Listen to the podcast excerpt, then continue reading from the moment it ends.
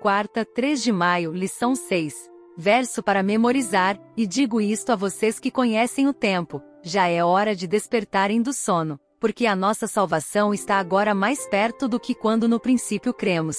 Vai alta noite, e o dia vem chegando Romanos 13, versículos 11 e 12. O Messias morto. Gabriel explicou que o ponto de partida para a profecia de 490 anos seria um evento importante para Daniel e para os judeus, a ordem para restaurar e reconstruir Jerusalém. Embora vários decretos tenham sido aprovados em relação a Jerusalém, em Esdras 7 descobrimos que o decreto aprovado no ano 457 a.C. permitiu que os judeus não apenas retornassem à sua terra, mas também se estabelecessem como uma comunidade religiosa. Esdras 7, versículos 13 e 27.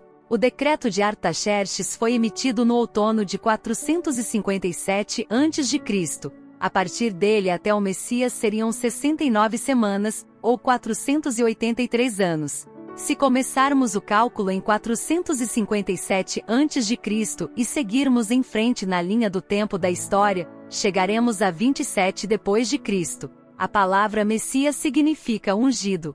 Em 27 depois de Cristo, Jesus Cristo, o Messias, foi batizado conforme está escrito em Mateus 3, versículos 13 ao 17. Daniel previu com séculos de antecedência o ano exato do batismo de Cristo, o tempo em que ele começaria seus três anos e meio de ministério. Ouça Romanos 5, versículos 6 ao 9. De fato, no devido tempo, quando ainda éramos fracos, Cristo morreu pelos ímpios. Dificilmente haverá alguém que morra por um justo, embora pelo homem bom talvez alguém tenha coragem de morrer, mas Deus demonstra seu amor por nós, Cristo morreu em nosso favor quando ainda éramos pecadores. Como agora fomos justificados por seu sangue, muito mais ainda, por meio dele, seremos salvos da ira de Deus. Daniel 9, versículos 26. Depois das 62 semanas, o ungido será morto, e já já não haverá lugar para ele. A cidade e o lugar santo serão destruídos pelo povo do governante que virá. O fim virá como uma inundação, guerras continuarão até o fim, e desolações foram decretadas. Pergunta 6 Que grandes verdades são reveladas em Romanos 5,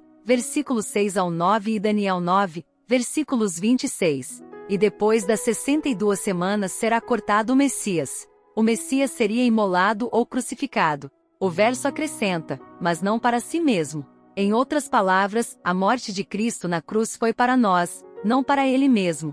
Por isso Paulo escreveu, abre aspas, Deus prova o seu próprio amor para conosco pelo fato de Cristo ter morrido por nós quando ainda éramos pecadores, fecha aspas. Romanos 5, versículo 8. Em Daniel 9, versículo 27, lemos que na metade da semana dos últimos sete anos, Cristo faria cessar o sacrifício e a oferta. Na metade desta sétima semana, em 31 depois de Cristo, Cristo confirmou a aliança eterna com seu sangue ao morrer na cruz, e o sistema de sacrifícios perdeu todo e qualquer significado profético. Essas profecias revelam que o Messias seria crucificado e, consequentemente, o sistema de sacrifícios perderia seu significado profético na primavera de 31 depois de Cristo. Essas previsões se cumpriram em todos os detalhes, Exatamente na Páscoa, quando o sumo sacerdote oferecia o cordeiro pascal, Cristo foi sacrificado por nós. Ouça Marcos 15, versículo 38. E o véu do santuário rasgou-se em duas partes, de alto a baixo. Mateus 3, versículos 15 e 16. Respondeu Jesus, e deixe assim por enquanto, convém que assim façamos, para cumprir toda a justiça. E João concordou. Assim que Jesus foi batizado, saiu da água. Naquele momento o céu se abriu, e ele viu o Espírito de Deus descendo como pomba e pousando sobre ele. Como esses versos nos ajudam a entender a profecia de Daniel 9,